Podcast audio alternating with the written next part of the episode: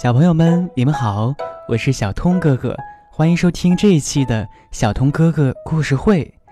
那么在这一期呢，我们来讲述一个成语故事，它的名字叫做“邯郸学步”。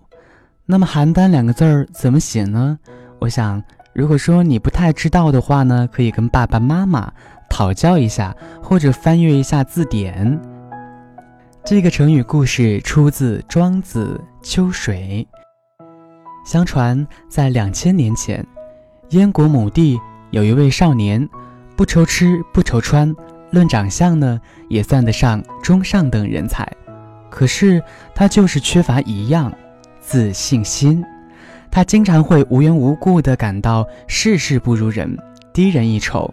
他觉得衣服啊是人家的好，饭菜也是人家的香，站相坐相也是人家高雅。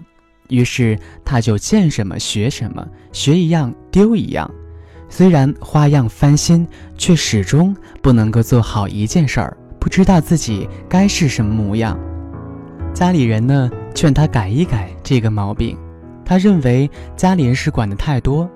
亲戚邻居们说他是狗熊掰棒子，他呢也根本听不进去。日久天长，他竟然怀疑自己究竟该不该这样走路。越看越觉得自己走路姿势太笨太丑了。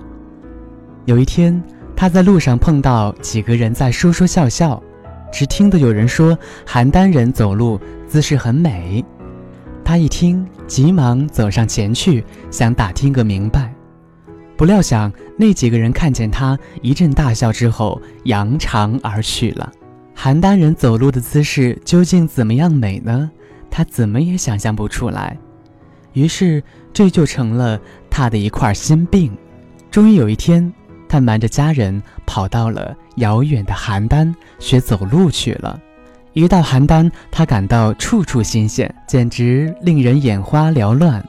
看到小孩走路，他觉得活泼美，于是他学；看见老人走路，他觉得稳重，于是他还学；看到妇女走路摇摆多姿。他还学，就这样，不过半月光景，他连走路也不会了，当然路费也花光了。所以说，结尾是他只好爬着回去了。这个成语故事出自《庄子·秋水》，成语“邯郸学步”用来比喻那些生搬硬套、机械的模仿别人。不但学不到别人的长处，反而会把自己的优点和本领也丢掉的人。好了，小朋友们，这一期的小通哥哥故事会要跟你们说再见了。那么在节目结尾呢，小通哥哥再次提醒，也是温馨的提醒，千万不要邯郸学步。